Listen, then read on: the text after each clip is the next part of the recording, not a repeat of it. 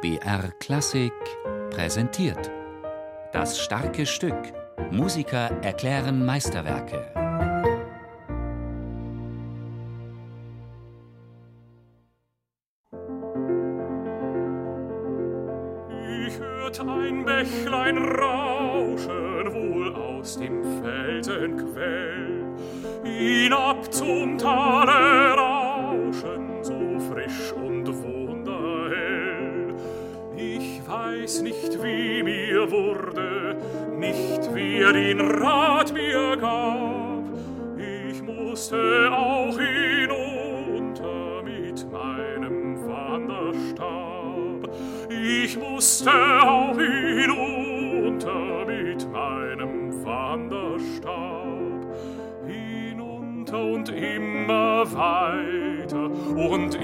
Dem Bache nach und immer frischer rauschte und immer heller der Bach und immer frischer rauschte und immer heller der Bach. Ein junger Müllersbursche ist auf Wanderschaft. Er folgt dem Lauf eines Baches, der ihn zu einer Mühle geleitet. Nicht nur die Arbeit, die er dort findet, lässt ihn verweilen, sondern auch die schöne Tochter des Müllers. Ob er ihr seine Liebe je gestanden hat? Klar ist nur, dass die schöne Müllerin bald einen anderen Liebhaber hat, den Jäger. Der Müllersbursche will sich ertränken. Am Schluss singt ihm der Bach ein Wiegenlied. So etwa lässt sich die Geschichte zusammenfassen, die in Franz Schuberts Liederzyklus Die schöne Müllerin erzählt wird. Die zugrunde liegenden Gedichte schrieb der romantische Dichter Wilhelm Müller, der auch den Text von Schuberts zweitem Liederzyklus Die Winterreise verfasst hat. Das Motiv des unglücklich verliebten Müllersburschen war beliebt in der Literatur der Jahre um 1800. Und so sind Wilhelm Müllers Gedichte aus dem literarischen Gesellschaftsspiel eines Berliner Salons entstanden, in dem er im Jahr 1815 verkehrte. Man entwarf gemeinsam den Verlauf der Geschichte und verteilte die Rollen, worauf jeder in selbstgeschriebenen Liedern seinen dichterischen Beitrag leisten musste. Müller fiel nicht nur wegen seines Namens die Rolle des Müllersburschen zu, er soll damals auch selbst gerade unglücklich verliebt gewesen sein. Später ersetzte er die nicht von ihm stammenden Gedichte durch eigene Texte, rahmte den Zyklus durch einen jeweils ironisch distanzierten Prolog und Epilog ein und veröffentlichte die Sammlung 1821 in einem Gedichtband. Schon zwei Jahre später vertonte Franz Schubert 20 der insgesamt 25 Texte. Es ist der erste von Schuberts großen Liederzyklen, entstanden im Herbst 1823 während eines Krankenhausaufenthaltes, der vermutlich wegen einer Syphilisinfektion notwendig geworden war. In Müllers Gedichten spricht fast immer der Müllersbursch. Es sind lyrische Momentaufnahmen voller Symbole und Verweise, die durch Schuberts Vertonung potenziert werden. Ein poetisch-musikalisches Puzzle, aus dem der Interpret seine Deutung herauslesen muss. War es also gemeint? Christian Gerhaher und Gerhold Huber im Gespräch mit Bernhard Neuhoff über Die schöne Müllerin von Franz Schubert. Herzlich willkommen, Herr Gerhaher und Herr Huber. Wie finden Sie denn bei einem Lied, zum Beispiel aus der schönen Müllerin, das richtige Tempo? Bei Proben müssen wir es natürlich gemeinsam finden. Da ist vielleicht eine Tendenz zu spüren, dass Herr Huber ein bisschen schneller ist und ich ein bisschen langsamer. Vor allem je älter ich werde, desto langsamer. Und im Konzert ist er natürlich der Chef. Also, das äh, hat eigentlich noch nie nicht gestimmt, oder? Ja, natürlich. Und wir proben ja so viel, das muss man ja wirklich sagen, dass wir, dass wir Dass eher viel proben, dass das einfach irgendwann zusammenschmilzt, wo man dann nicht mehr äh, nach dem zehnten Mal sagt, jetzt bist du schon wieder zu schnell oder sowas. Irgendwann haben wir ein Tempo. Meinst ich? Nein, äh, oder ich. Ne? Nein. Aber es gibt zwei Lieder, die wir oft aufführen, wo ich eigentlich jedes Mal daneben liege. Obwohl er ein Vorspiel hat. Das wäre. Nein, nein, nicht jedes Mal. Also hier ist es äh, Trockene Blumen, diese vier Akkorde, die da vorhergehen und die auch eine gewisse Agogik aufweisen, die also nicht im selben Tempo enden, dieses als Vorspiel, wie sie anfangen. Können Sie es uns gerade spielen, Herr Huber? Du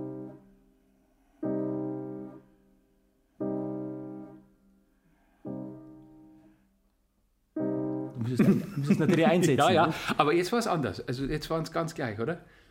also jetzt ganz schwer aus der Situation, das ist ein Tempo, das erst zur Ruhe kommt, aber unhörbar oder unspürbar, nicht konkret ja. oder, oder nur intuitiv. Oder dass sich dieses Tempo erst manifestiert, wenn du einsetzt, sozusagen. Ja. Also du wirst langsamer, ne? Ich, ich werde ein bisschen leiser und ein bisschen langsamer, sodass es nicht erst in Bewegung gebracht werden muss, sondern schon in Bewegung mhm. ist dieses Stück. Dafür sollen wir es nochmal probieren? Vielleicht? Ja.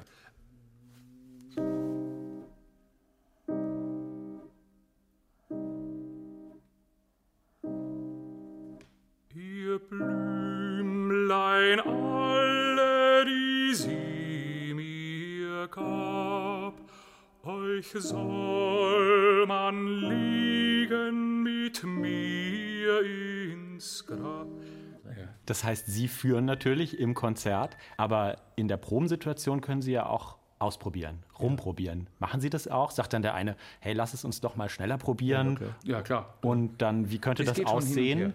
Dass man mal zuerst zu schnell, dann zu langsam und dann findet man sich in der Mitte. Meistens ist es so, dass der Huber äh, dann sagt, du hast jetzt aber ein anderes Tempo und ich merke das nicht mehr, weil ich also rhythmisch wie auch sonst ein bisschen defizitär bin, zumindest im Vergleich zu ihm. Aber also ich habe dieses Beispiel deswegen gewählt, weil ich hier oft das Tempo nicht wirklich so treffe und vor allem nicht im agogischen Duktus. Es ist halt so, dass bei Schubert so wahnsinnig schwer ist, dass man ein langsames Tempo empfindet und trotzdem den Puls hat, der dem Hörer wirklich angenehm ist. Und das ist eigentlich, es gibt keinen Komponisten, wo das so schwer ist. Und man ist meistens zu langsam und verfällt in die zu kleine Einheit. Das heißt, man empfindet zu schnell in einem langsamen Stück die Achtel und verliert die Übersicht der Viertel. Und das ist, was zum Beispiel in diesen trockenen Blumen passiert und was die Sache so zäh macht dann. Und das ist für einen Sänger wirklich, im Klavier ist das viel, viel leichter zu schaffen, aber im Gesang ist es einfach, man hängt an jeder Note und die Übersicht zu haben musikalisch, das ist wahnsinnig schwer. Das hat jetzt überhaupt mhm. nichts mit Defiziten oder sonst was zu tun. Ich empfinde schon so, aber es ist ja nett von dir. Ja. Aber es gibt noch ein Beispiel, der ist aber nicht von Schubert, also in, in Liederkreis ja, ja, Opus 39 von Schumann auf der Burg, wo man mhm. eingeschlafen auf. Und da ist es dasselbe Phänomen wie hier. In der zweiten Strophe stimmt es dann immer und in der ersten habe ich es immer verbockt eigentlich. Mhm. Und wenn es mal gut ging, dann war es ein Zufall. Natürlich kann man so ein Defizit auffangen und das ist ja auch äh, so ein allgemeiner äh, also es ist fast ein musikalischer, darstellerischer Gemeinplatz, in dem man wahnsinnig agogisch singt. Indem man dann wieder da ein Rebato anbringt, ja, da wieder eine Kiste. Und gerade bei Schubert äh, wird es ja häufig gemacht. Aber das ist eben das, was wir beide vermeiden wollen. Mhm. Bei äh, Schubert irgendwelche nicht ja. geschriebenen oder erahnbaren Ritarando-Orgien abzufeiern, sondern dass die Schlichtheit im Tempo ja. das Entscheidende ist, um den Zugang zum Lied oder überhaupt zu Schubertscher Musik, das ist unsere feste Überzeugung, zu ermöglichen. Das, das als Grundlage heißt es, es nicht interessant machen zu wollen, es nicht aufladen zu wollen durch diese äh, subjektiven Empfindungen oder ja. äh, nichts machen mit ja, der Musik. Nichts machen, die pur, also das ist eigentlich reine Puristik. Ja, es wäre natürlich mhm. ganz einfach zu sehen, ihr Blümlein alle, die sie mir gab. Und dann würde ich denken, Mensch, das ist aber beseelt. Aber das ist natürlich eigentlich totaler Käse. Und das, Kitsch, oder? Das ist Kitsch und, und, ja, ist, und ist so eine oberflächliche Verführungskunst. Aber ich glaube, dass das ganz viele Leute unmittelbar wenn auch nicht ganz bewusst äh, spüren, ob man da in die Trickkiste reingreift. Also Sie machen es ohne Bremse und Gaspedal, aber umso wichtiger ist es, Sie von vornherein... Immer Vollgas. Immer Vollgas. natürlich auch ohne Portamenti und so weiter. Das ja, ja, alles, spielt ja alles in dieselbe Ecke. Ne? Das gibt es natürlich in der Frühromantik überhaupt nicht. Portamenti. Es gibt Portamenti, also die Portamenti, Töne anschleifen ja, beim Binden. Oder auch Glissandi von unten nach oben, das gibt es dann erst ab Brahms oder Mahler. Also was an diesem Lied besonders schwierig ist, ist die Frage, was für Blümlein sind es eigentlich? Hat sie ihm wirklich Blümchen gegeben? Meine These ist, dass dieses Lied äh, aus einer frühen Phase des Müllerschen Zyklus stammt, also aus der Zeit, wo dieser Zyklus nach und nach entstanden ist im Haus Stegemann in Berlin, wo es also ein wirklich biedermeierlicher Zyklus im Sinne eines Singspiels war, wo auch tatsächlich Liebeleien hin und her gingen, mal der Jäger, mal der. Brentano war da übrigens auch dabei ab und zu und hat dann auch den Jäger gespielt. Und Jäger war auch der Spitzname von Brentano. Also es äh, hat gepasst und am Schluss waren alle wieder heiter. Also später, glaube ich, war das nicht mehr der Fall. Der Zyklus hat, ist mutiert ähm, bis zu seinem Endzustand mit 23 Gedichten plus Pro und Epilog, mutiert zu einem Psychogramm, einem zum Teil Psychopathogramm. wo ein Mensch in seiner Kommunikationsunfähigkeit äh, vollkommen geschildert wird. Also es geht, glaube ich, das ist meine These, in der Müllerin am Ende der Entstehung um was ganz anderes, als um was es am Anfang gegangen ist, mhm. während dieser biedermeierlichen Singspielsituation aus einem Singspiel, das so harmlose Liebeleien ja. schildert, ist dann auf einmal tatsächlich, wie Sie sagen, ein Psychogramm geworden. Ja, ein Monodram, wie er da auch im Prolog sagt, der Dichter. Also eine Erzählung, eine Art Novelle, die eine Handlung hat, aber geschildert wird durch Momentaufnahmen. Aber nur durch den Müller selbst geschildert wird. Ja, aus dieser Ich-Perspektive. Ja. Also ein reines Kreisen von Gedanken in diesem, naja, mehr oder weniger doch kranken Kopf.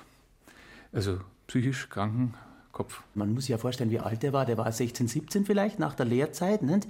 dass der völlig egoman auch denkt und dass der die Realitäten nicht mehr ordnen kann und ja. interpretieren kann. Das ist eigentlich völlig klar, weil das ganz was Normales ist in dem Alter. Aber dass der Typ abdriftet, ist auch klar. Ne? Ja. Und zwar beispielsweise in Nummer 9 und 8 des Morgengruß des Müllers Blumen, wo er dann so eine Scheinlogik aufbaut.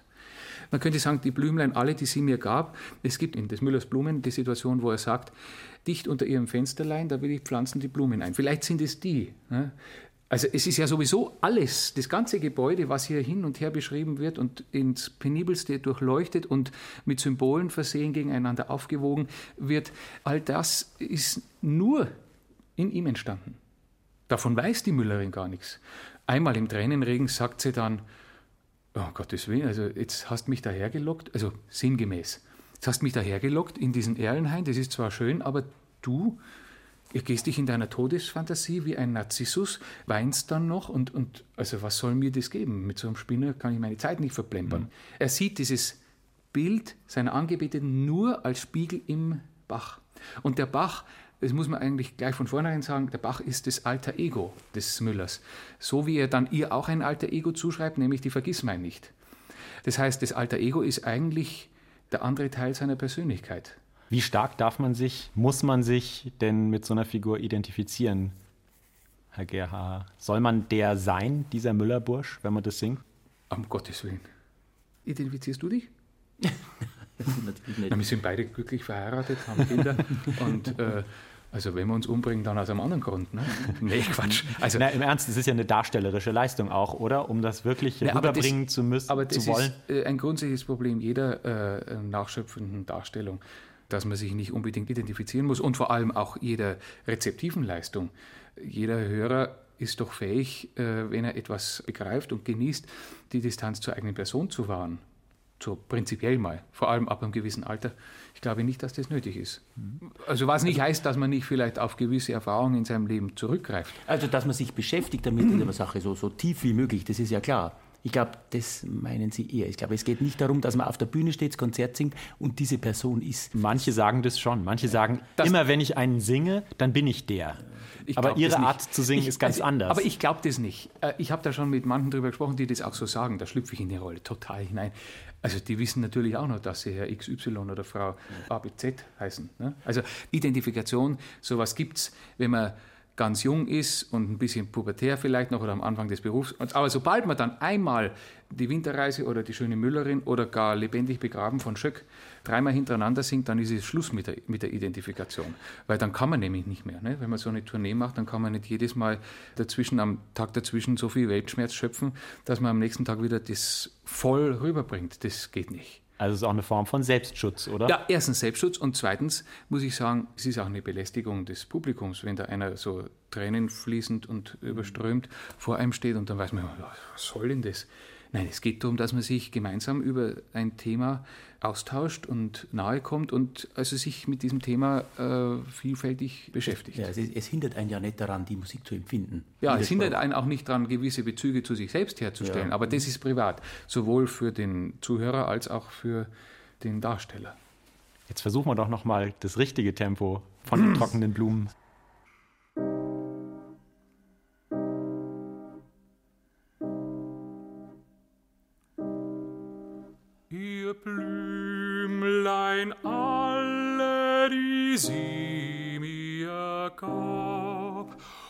Euch soll man legen mit mir ins Grab. Wie seht ihr alle mich an, so wie, als ob wüsstet, wie mir geschieht. Ihr Blümlein alle, wie welk, wie blass, ihr Blümlein alle, wovon so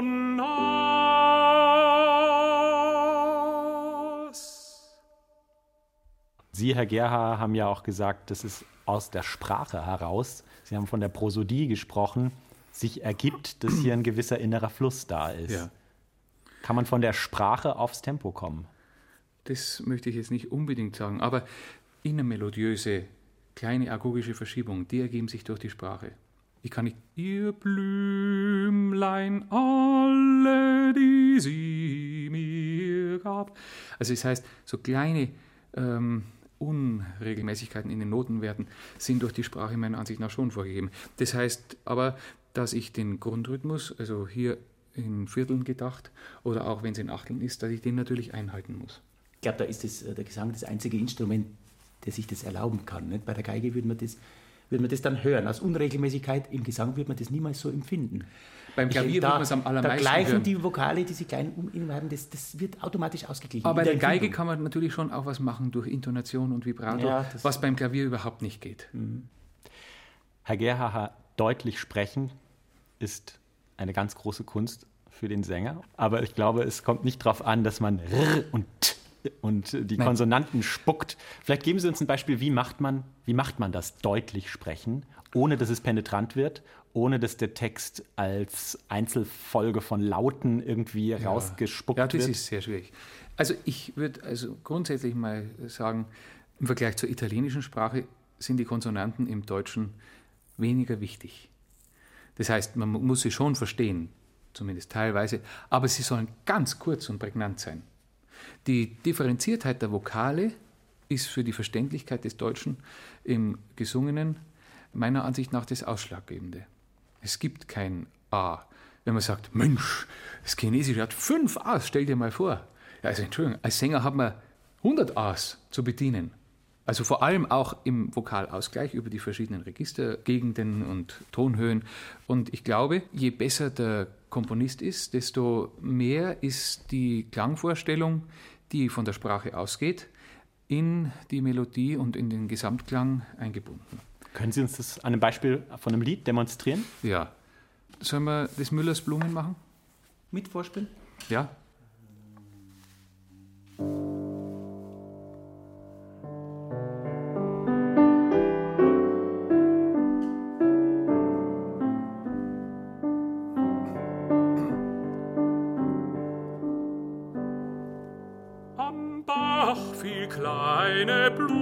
Blumen stehen, aus hellen blauen Augen sehen.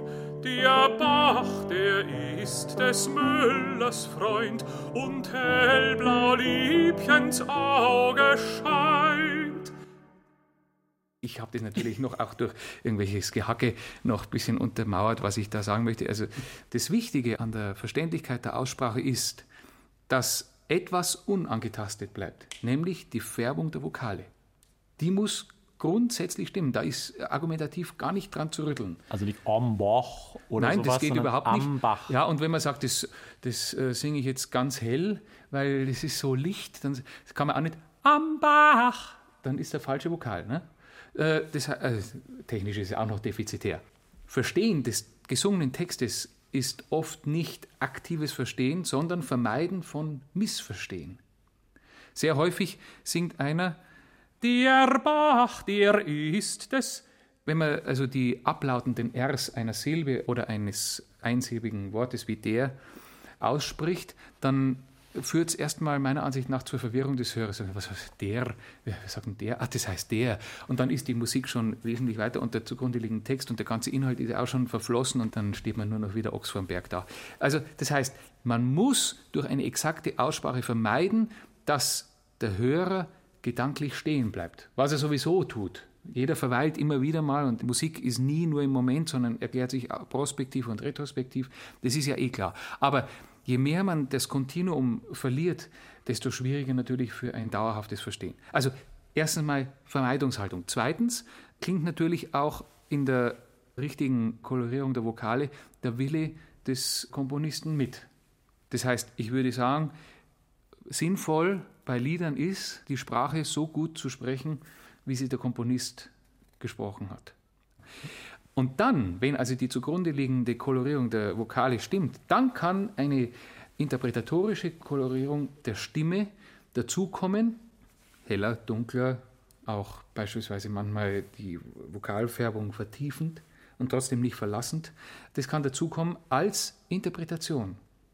Und das, das ist, ich glaube, ist dann die Sensitivität, dass man sagt, Mensch, der, der spricht so sensibel oder so. Ja, und das da kann, glaube ich, das ist dann das Künstlerische ja, daran. Ja, beziehungsweise es kann hier etwas Suggestives geschehen. Nämlich mhm, kann, ja. es kann ein Text durch eine Färbung intuitiv verständlicher werden. Also, der Ausdrucksgehalt des Textes. Also kann, genau. Der wird unmittelbar transportiert. Ja. Was ich eigentlich möchte, ist hier beispielsweise, speziell in diesem Lied, das ist eigentlich eines meiner interessantesten, für mich interessantesten Lieder der Müllerin, äh, des Müllers Blumen, darstellen, wie diese Scheinlogik funktioniert. Sie meinen dieses Wahngebilde, dieses Wahngebilde, dass der Müllers Bursch sich da in seinem Kopf zusammenbaut, genau. dass sie ihn schon liebt, aber er hat es ihr ja noch gar nicht gesagt. Ja, das sagt er ja sowieso nicht. Ne? Ist, er argumentiert so.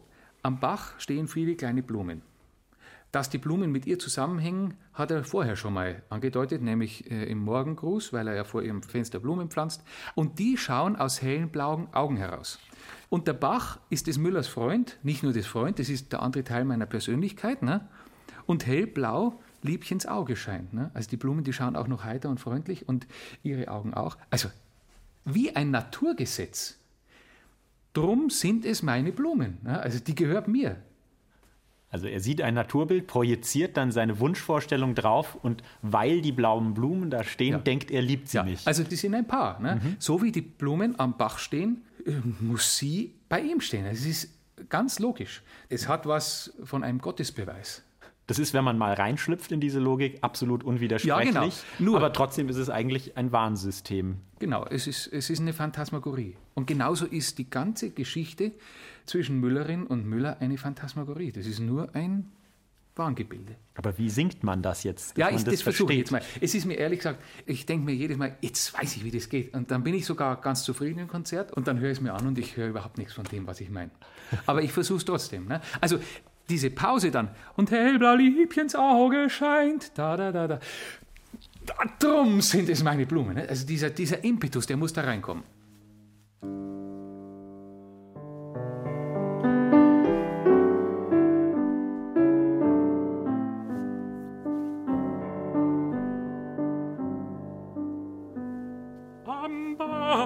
kleine Blumen stehen, aus hellen blauen Augen sehen. Der Bach, der ist des Müllers Freund, und hellblau Liebchens Auge scheint. Drum sind es meine Blumen, drum sind es meine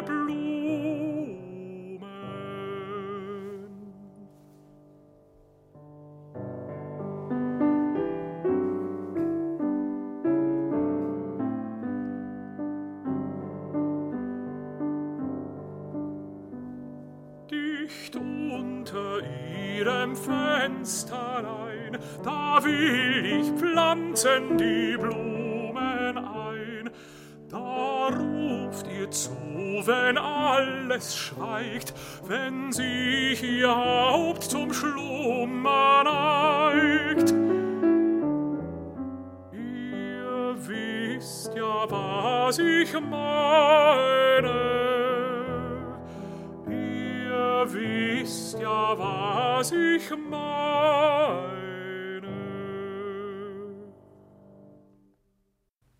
Ja, jetzt hatte ich es unglaublich eindrucksvoll, wie unterschiedlich bei Ihnen geklungen hat. Drum sind es meine Blumen und auf dieselben Tönen, ihr wisst ja, was ich meine. Ja. Also es ist so, dass die einzelnen Strophen sehr unterschiedliche Dinge aussagen. zuerst diese geradezu euphorische, äh, logische Schlussfolgerung, die also jeder hören muss und also das ist es. Und beim zweiten Mal ist es eher so, auch das Zwischenspiel ist dann äh, so, dass ein Gedanke also hier auch euphorisch geführt wird, nämlich ruft ihr zu, wenn alles schweigt, wenn sie Haupt zum Schlummer neigt. Und das Klavier führt diesen dringenden Wunsch fort und dann sagt er, ach, ich traue mich nicht. Äh, ihr wisst ja, was ich meine. Und so, auch so eine kleine Resignation dabei, weil er nämlich merkt, also Kommunikation ist nicht meine Stärke. Und dann wäre die nächste Strophe, wenn es jetzt so passiert, dass sie wirklich einschläft und schläft und so, dann lispelt ihr doch einfach mal zu, vergiss mein nicht. Und hier wird also deutlich, meiner Ansicht nach, dass man die Strophen in Schuberts Müllerin nicht gleich singen kann. Schubert als äh, Schüler von Salieri hat theoretisch schon übernommen, was Salieri ihm von der zweiten Berliner Liederschule als grundsätzlich richtig beigebracht hat, nämlich in Strophenliedern keine Entwicklung der Emotionalität von Strophe zu Strophe zuzulassen, sondern eine Emotion bestimmt ein Lied. Also eine Forderung, die für uns ja vollkommen hirnrissig ist, wahrscheinlich überhaupt hirnrissig war. Es ließ sich nicht halten. Schubert hat wahrscheinlich Ja zu Salieri gesagt, hat es trotzdem anders gemacht. Und ich glaube, gerade in einem, äh, wie Sie sagen, novellistischen Liederzyklus, wo es also wirklich um eine Entwicklung geht, um eine geradezu atemberaubende Dramaturgie, ist es unmöglich, diese Dramaturgie nur von Lied zu Lied sich entwickeln zu lassen, sondern es muss innerhalb der Lieder sein. Jetzt möchte Sie ich doch kurz grüne auf, Band, auf das grüne Lautenband ja. äh, Nummer 13 äh, in der Schubertschen Folge kommen, äh, wo Sie so, naja, ob sie es nun wirklich so sagt, aber auf jeden Fall so mies zitiert wird. Schaut um das schöne grüne Band, das ist verbleicht hier an der Wand. Ich habe das Grün so gern, ich habe das Grün so gern. Ja, dazu muss man da sagen, das Grün ist natürlich die Farbe des Jägers. Ja. Das heißt, sie denkt hier schon an den Rivalen des Müllers, aber er Ja. weiß noch nicht. Natürlich, sie verschweigt es ihm. Wenn, also er zitiert es ja. Ob sie das wirklich so gesagt hat, weiß man nicht. Aber also das ist natürlich der Gipfel einer eingebildeten oder rezipierten Infamie und eine maximale Demütigung zu sagen, was dann auch später in der bösen Farbe kommt. Du, du hast doch da so ein grünes Band, du brauchst es nicht mehr, ne? du hast es so an die Wand gehängt. Du, mir gefällt es so gut, aber kannst mir ja geben. Ne? Der sagt, also ist auch dein ganzer Liebster weiß, nämlich ein Müller, der ist weiß. Also das ist dieses äh, Volkslied, grün, grün, grün sind alle meine Farben. Das ist der Jäger und weiß ist der Müller. der oder Müller. Er sagt, also ich bin ja eigentlich weiß, also das geht ja eigentlich. Aber mir fällt was ein, nämlich Grün ist Erstens die ist Hoffnung. uns, äh, grün ist die Hoffnung und unsere Liebe ist immer grün. Also, drum haben wir es gern. Na? Zuerst sagt er, nun habt das Grüne gern, du, und kannst es gern haben, kannst es gerne haben. Und dann sagt er, drum haben wir es gern.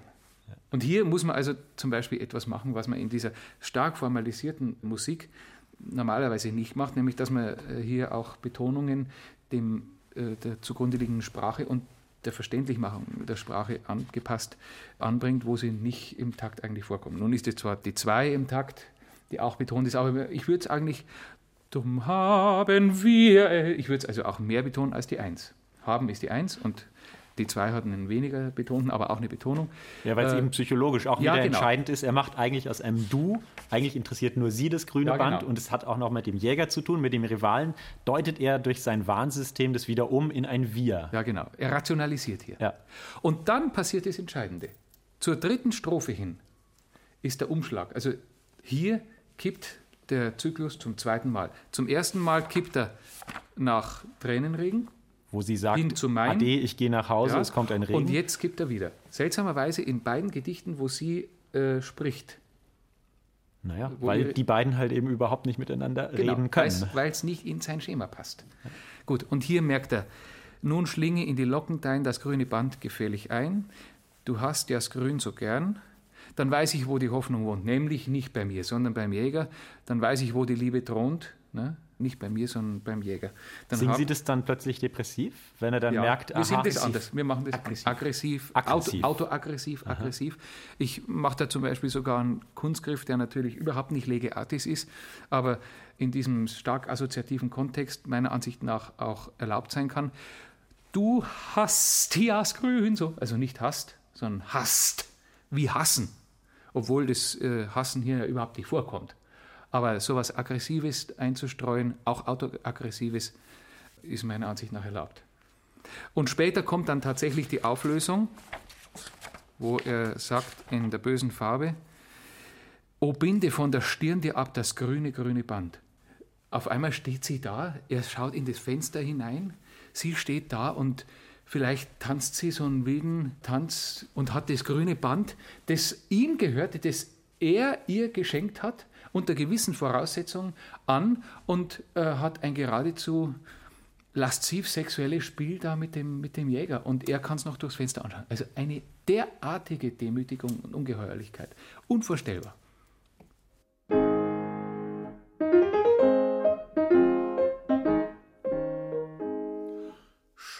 Um das schöne grüne Band, das es verbleicht hier an der Wand.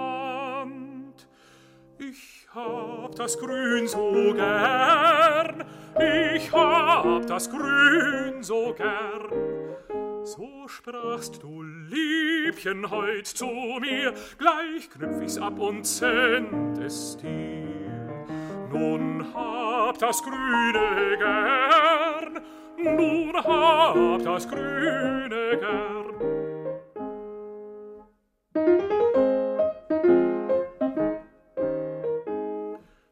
Ist auch dein ganzer liebster Weiß, soll grün doch haben seinen Preis. Und ich auch habe es gern, und ich auch hab es gern, weil unsere Lieb ist immer grün, weil grün der Hoffnung fernen blühen. Drum haben wir es gern, drum haben wir es gern.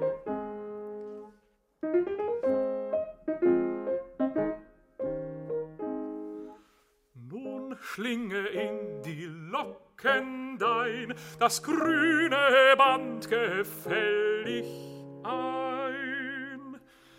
Du hast das Grün so gern, du hast das Grün so gern, dann weiß ich, wo die Hoffnung wohnt, dann weiß ich, wo die Liebe thront. Dann hab ich's Grün erst gern, dann hab ich's Grün erst gern. Die War das Durchkom- verständlich? Ja, also das mit dem Hast, da wäre ich ehrlich gesagt nicht drauf gekommen, wenn ich es nicht gewusst hätte. Ja, aber es, äh, das sollen sie auch gar nicht wissen. Das ist so unterbewusst. Aber sonst die Entwicklung von Strophe zu Strophe? Auf jeden Fall. Also was mir ganz sofort eingeleuchtet hat, äh, mit dem Du und das Wir und das Ich, das Spiel, das war unglaublich klar, wie sie es herausgearbeitet haben. Das ist mir sofort aufgefallen.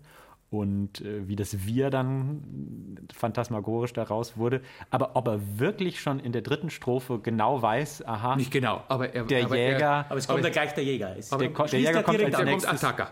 Wie wir dann schon sieht, während er das Lied noch Auf jeden singt. Fall. Das ist halt doch einfach auch ein Problem der Strophenform, dass sie Ja. diese Umschwünge, wenn sie die innerhalb von Strophe zu Strophe markieren wollen, in der musikalischen Gestaltung doch nicht so klar da ist. Das sind halt eben so Sachen, die. ja, vor allem hier. Ne?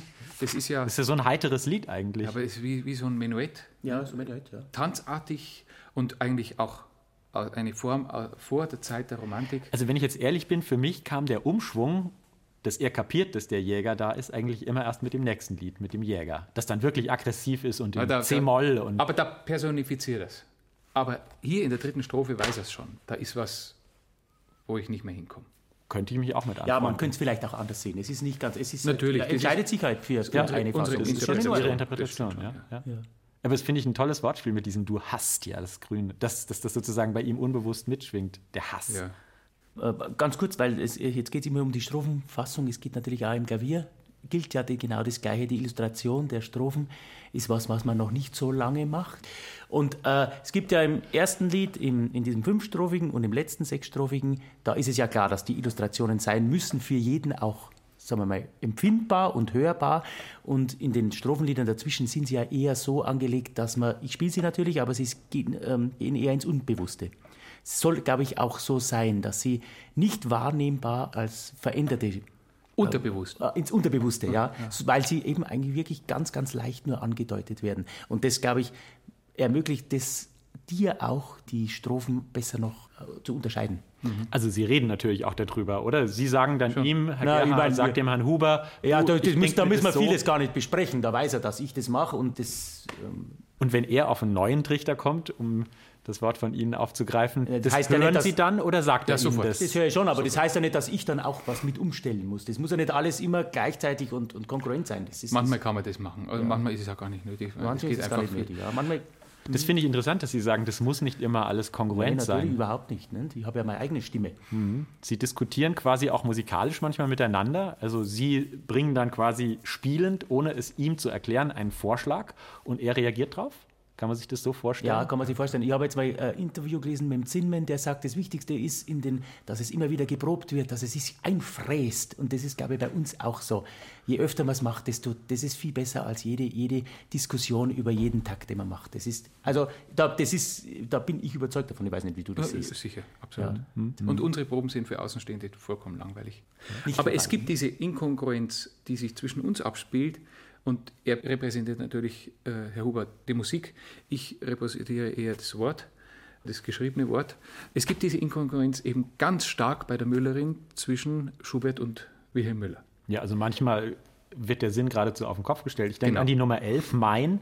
Das ist ja eigentlich äh, ein großes Jubellied. Nein. Aber bei Müller ist es am Schluss, dann wird es dann doch depressiv. Das da ist, ist von vornherein, ist es unwahr. Ja gut, also er sagt unverstanden in der weiten Schöpfung. Er ist eigentlich dann am Schluss mit seiner Liebe total entfremdet. Er sagt, ihr antwortet mir nicht, ihr Vögelein und so. Und bei Müller endet es dann eigentlich ganz traurig. Aber bei Schubert wird die erste Strophe nochmal wiederholt. Und dadurch kommt ein ganz neuer Sinn in den Ich sehe das anders. Also ich sehe so, dass es was Arienhaftes hat, dieses Lied. Das würde vielleicht eher für das Jubelnde sprechen und trotzdem ist es trotzig. Also bloß vom Text her kann man es natürlich ganz leicht begründen, schon mit dem ersten Wort. Bächlein, lass dein Rauschen sein. Ja, da stimmt was nicht. Ja. Da stimmt was nicht. Und zwar, das Bächlein ist natürlich er. In Tränenregen hat er die Sache derartig verbockt, dass hier nichts mehr zu retten ist. Eigentlich ist es auch verrückt, dass dieses unglaublich fröhliche Lied oder eben doch nicht fröhliche Lied, dieser vielleicht, wie soll man sagen, konstruierte Jubel oder nur gewollte Jubel, dass der nach diesem unglaublich traurigen Tränenregen kommt. Da merkt man ja aus dem Kontext ja. schon, es läuft in die ja. falsche Richtung, aber er will es nicht wahrhaben. Darf ich ganz kurz einhaken? Es ist Gott sei Dank so, dass Schubert das äh, naiv eins zu eins komponiert hat. Denn auf diesen Text eine ironische, quasi eine ironische äh, Vertonung wäre fatal. Wenn man an die Dichterliebe denkt, da ist es ja auch so, dass Schumann durch die Ernsthaftigkeit des alles erst auf einen wirklich großen Nenner gebracht hat, meiner Meinung. Wenn da die Ironie des vorherrschende Merkmal wäre, dann wäre die Musik kaputt. Schubert hat ja sogar ganz bewusst den Prolog. Und es gibt ja noch einen Prolog. Eben, ich glaube dass der genau Epilog. trotzdem die Ironie gespürt hat, aber sie nicht vertont hat. Oder genau, den hat er weggelassen, hat er nicht vertont, weil da ist es sehr ironisch ja. und da wird ja auch gesagt, ihr Herren, das ist ja nur ein Spiel ja. und jetzt geht nach Haus, jetzt ist das Spiel vorbei. Das hat Schubert alles weggelassen, weil diese Brechungen, die kann man in Musik nicht gut umsetzen, ja. oder? Gut, das ist auch eine andere Ironie. Das ist so ein, eine zynische Grundhaltung, die von Anfang bis Ende da ist. Nicht wie eine heinische ironische Ironie, die dann am Schluss eine Pointe setzt, mhm. wie sie äh, im Tränenregen ja schon vorhanden ist. Und zynisch ist Schubert überhaupt nicht. Nee, ist er nicht. Und trotzdem glaube ich, dass Mein eine nicht ganz glückliche Grundstimmung hat, auch in der Vertonung von Schubert. Er, er trotzt es. Die geliebte Müllerin. Das, das das ist kein Jubel, sowas. Mhm. Ja, man merkt kompositorisch der, kein Jubel. Man merkt es auch an der Tonart, weil wenn dieses Mein dann endlich kommt, das ist aber nicht in der Grundtonart, also im Original ist es dann nicht in D-Dur, sondern es, ist, streift dann kurz D-Moll und geht dann nach B-Dur und mhm. ist eigentlich irgendwie tonartlich neben der Spur. Mhm. Und dieses Mein ist also insofern schon von Schubert auch als unecht oder als bloße Fantasie oder als Trotz oder mhm. als jedenfalls als, als Wahn markiert. Noch ein weiteres Argument.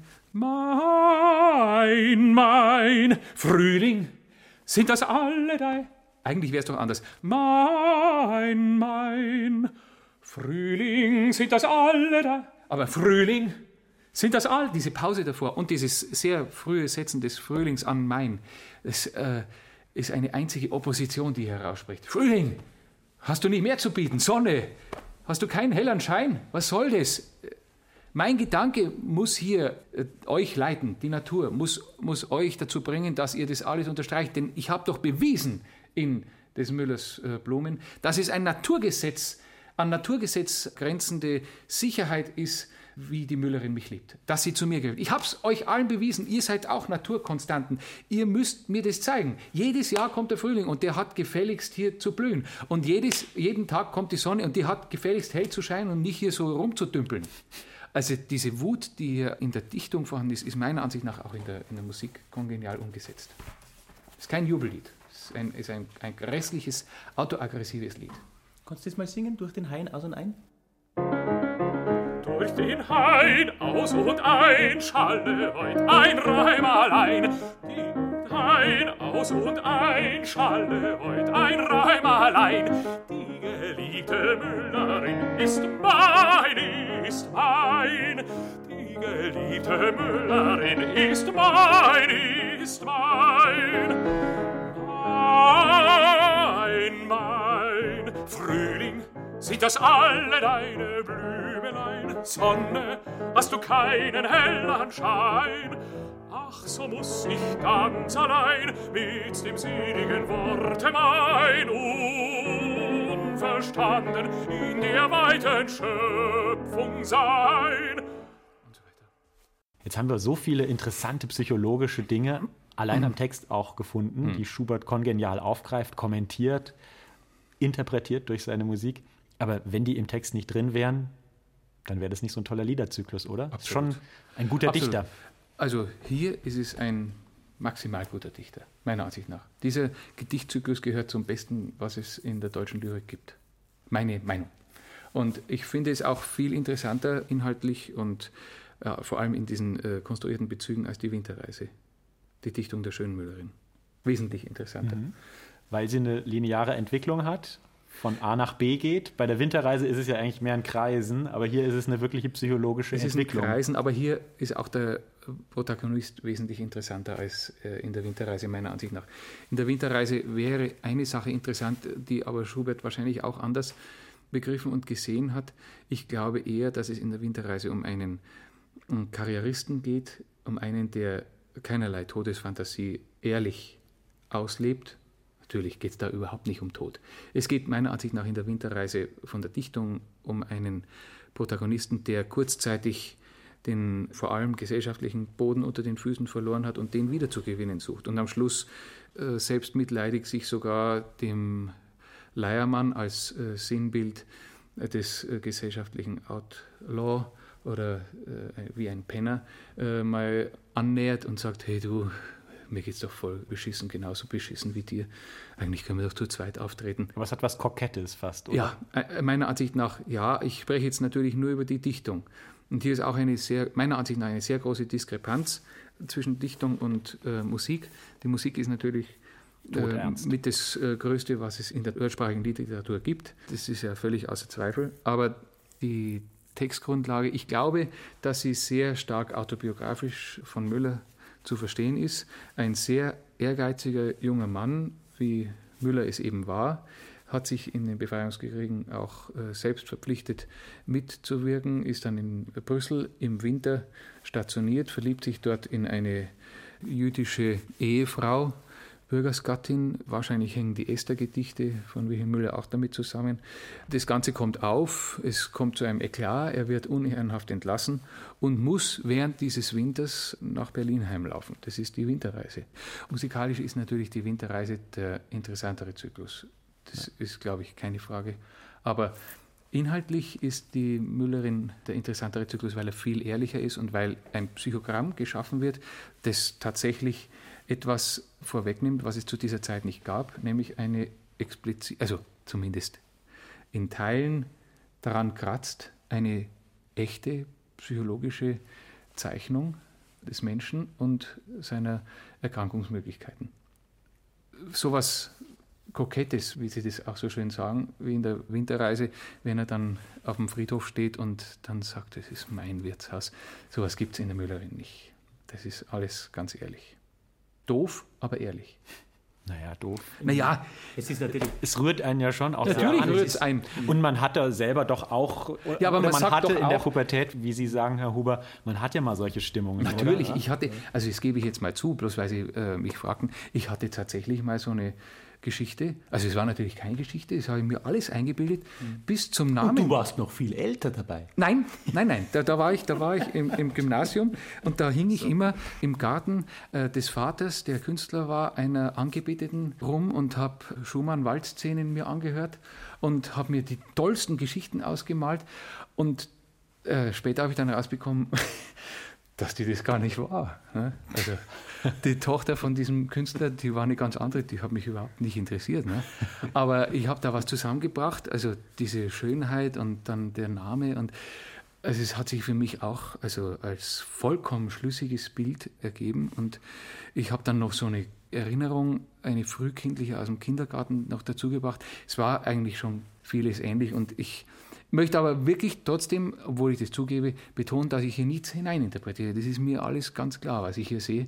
Es rührt mich natürlich, dass ich auch mal so doof war. Aber ich habe mich nicht umgebracht und das sollte auch wirklich nicht sein, ne, dass man sich wegen so einem Quatsch umbringt. Gottes Willen. Was hier, nachdem er sich umgebracht hat, die Sache noch schlimmer macht, ist das Dur, oder? Ja, also Am ich Schluss, muss sagen- also bei Schubert gibt es ja sowieso ein schreckliches Dur. Ja.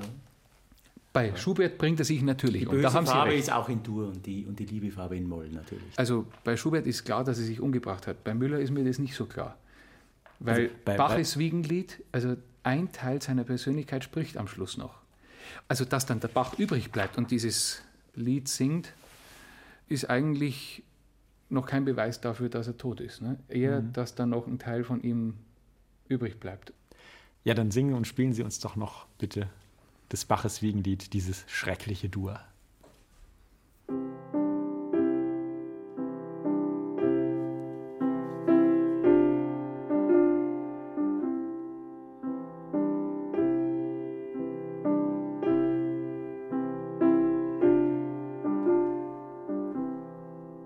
Gute Ruh, gute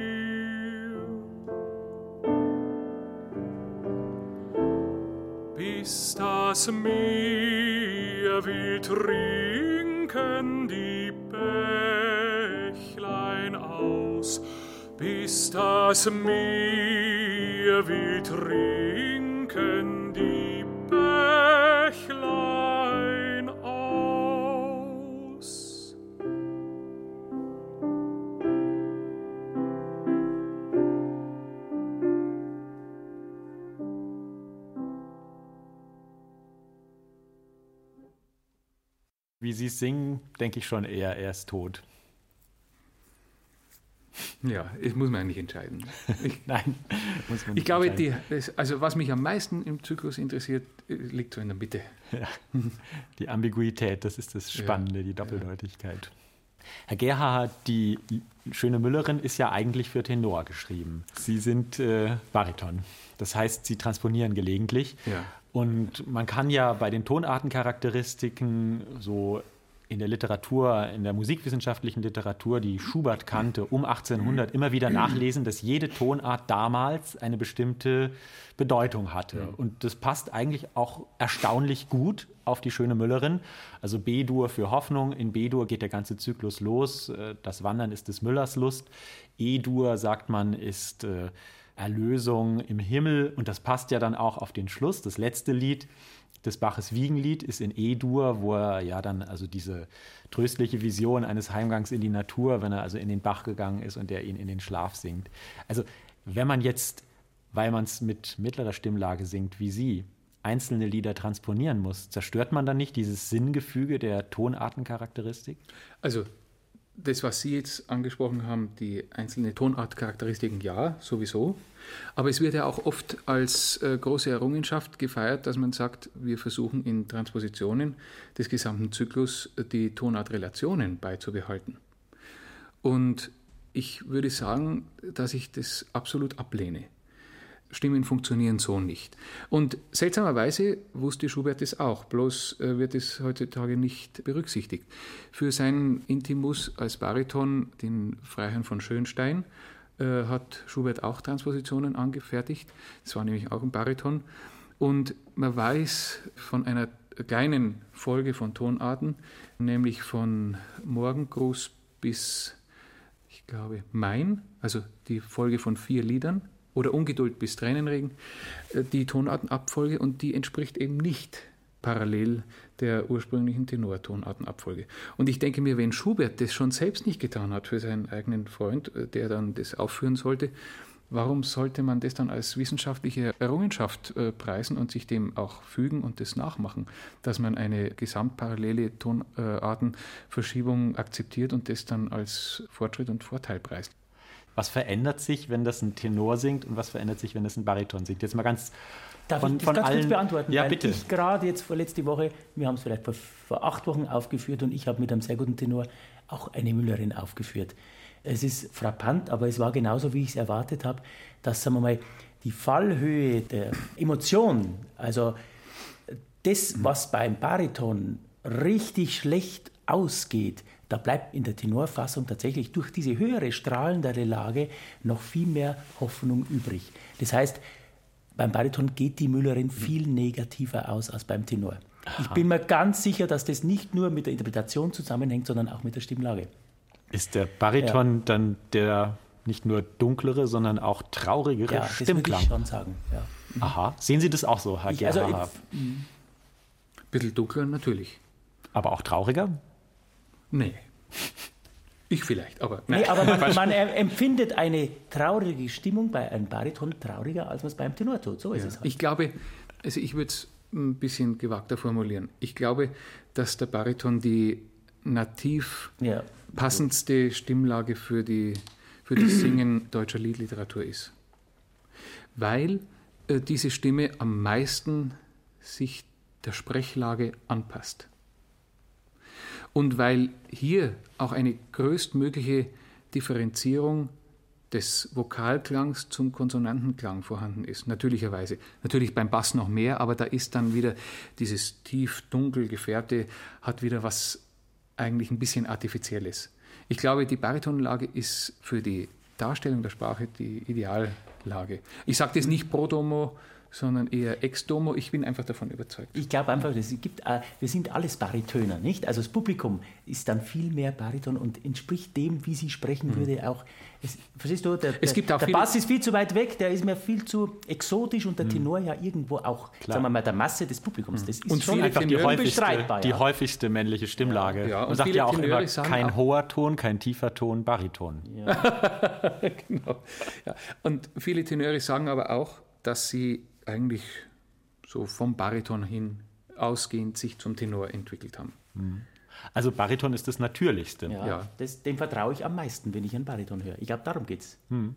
Herr Gerhard, Herr Huber, ganz herzlichen Dank, dass Sie gekommen sind. Ganz herzlichen Dank für diese unglaublich inspirierenden Einblicke in Ihre Arbeit. Dankeschön. Danke.